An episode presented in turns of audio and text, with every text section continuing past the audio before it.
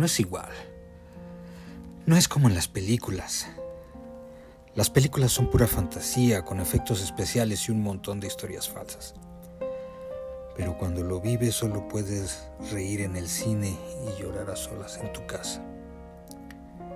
Cada vez que cierro los ojos e intento dormir, esa mirada inyectada de sangre parece taladrarme una y otra vez.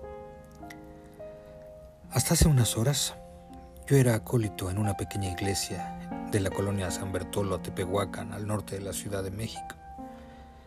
Tengo una buena relación con el cura de la iglesia y debido a la sugerencia de mi madre hice acólito de la iglesia. A los 13 años, con ganas de salir, conocer gente, complacer a tu madre, acepté el ofrecimiento y ayudaba en la parroquia. Conocí muchas jovencitas que iban a la iglesia y me daban cierto estatus en la comunidad. Solía ir los sábados por la tarde para ayudar en las misas y preparar todo para el día siguiente. Un sábado que llegué, encontré al padre poniendo algunos objetos religiosos en un maletín que parecía de médico. Me dijo que si le podía ayudar con un servicio especial que había solicitado un vecino de la colonia. Que no le habían explicado a detalle, pero que nos pagarían bien por ir a su casa a ayudar. Fuimos caminando hasta el domicilio. Una casona enorme se erigió frente a nosotros. La dueña de la casa salió a recibirnos. Tenía sus ojos inflamados como si hubiera llorado mucho.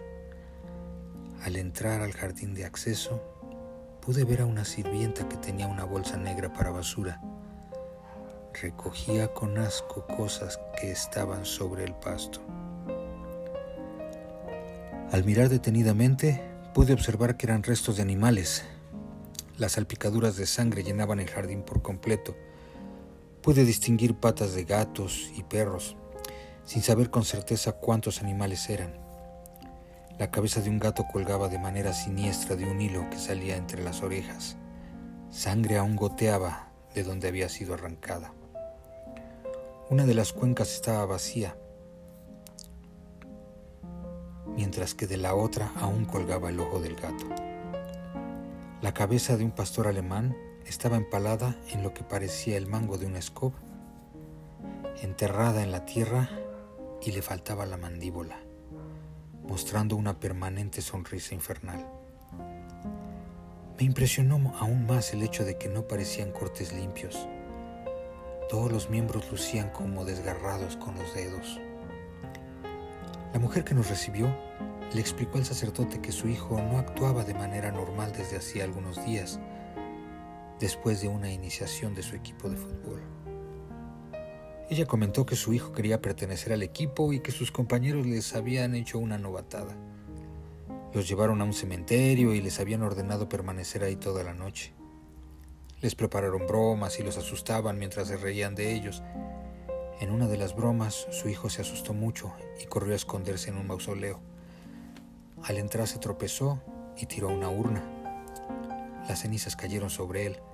Se golpeó la cabeza y quedó desmayado. Cuando lo trajeron a la casa, aún estaba atontado. Escuché que uno de sus amigos comentaba que el muchacho había entrado en el mausoleo de alguien que practicaba el oscurantismo y la magia negra. Desde esa noche, su comportamiento fue errático e irascible, hasta que un día atacó a una de las sirvientas. La mujer le mostraba al sacerdote unas fotografías del daño en la sirvienta, había perdido dos dedos de la mano derecha a la altura de la tercera falange. El desgarro provocado por los dientes del muchacho era evidente. En otra de las fotos se veían los dedos cercenados sobre una mesa. Ya estaban morados por la falta de circulación.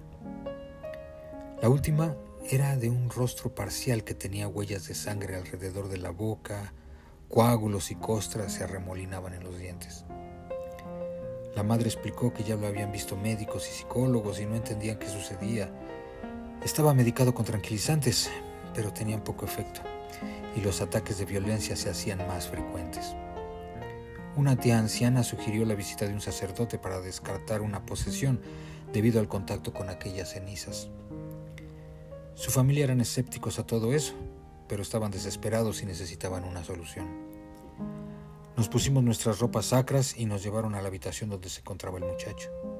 Al entrar, el hedor a excremento y orines me hizo voltear. Las paredes estaban llenas de heces, como si las hubieran arrajado intencionalmente. Largas manchas amarillas moteaban la alfombra. Algunas parecían aún húmedas.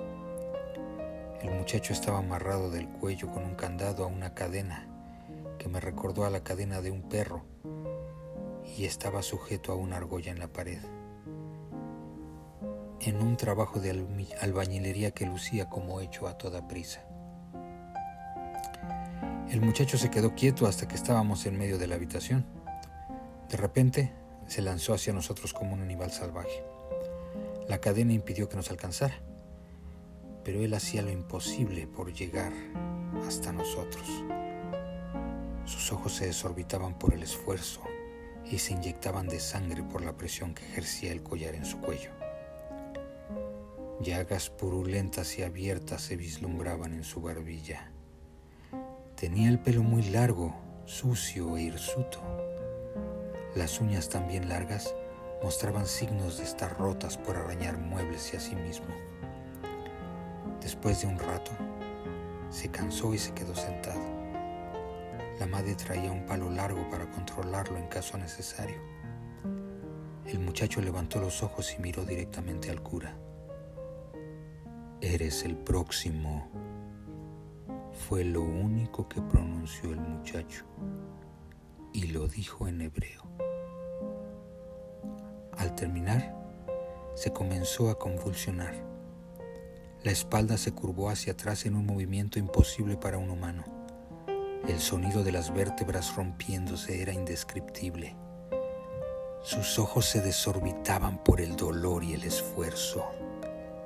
Su cabeza quedó completamente pegada a su entrepierna en una posición dantesca. Al terminar, lanzó un alarido animal que retumbó por toda la casa. Sus ojos se voltearon hacia arriba mientras su quijada se dislocaba en un grito interminable. Lo vi caer y quedarse inmóvil. La madre y yo nos echamos hacia atrás en un movimiento reflejo de defensa. El sacerdote se quedó quieto, con la mirada fija, como si estuviera en trance. Le toqué el hombro para llamar su atención. Él volteó la cabeza lentamente. Sus ojos estaban cubiertos con una fina tela semitransparente. Su mirada se perdía. Estaba viendo sin ver. Salimos de ahí y nunca más volvimos a saber de esa familia. Seguí yendo a apoyar como acólito, pero por poco tiempo. El padre cambió de actitud radicalmente. Empezó a beber y las quejas por acoso a las mujeres de la feligresía se incrementaron. Me alejé y después supe que lo habían cambiado de parroquia. Las pesadillas que tengo al recordar aquel día las he podido controlar con el tiempo y terapia. Hoy en el cine veía una película sobre un exorcismo y he tenido un ataque de risa. No sé si por nervios o como un método de defensa.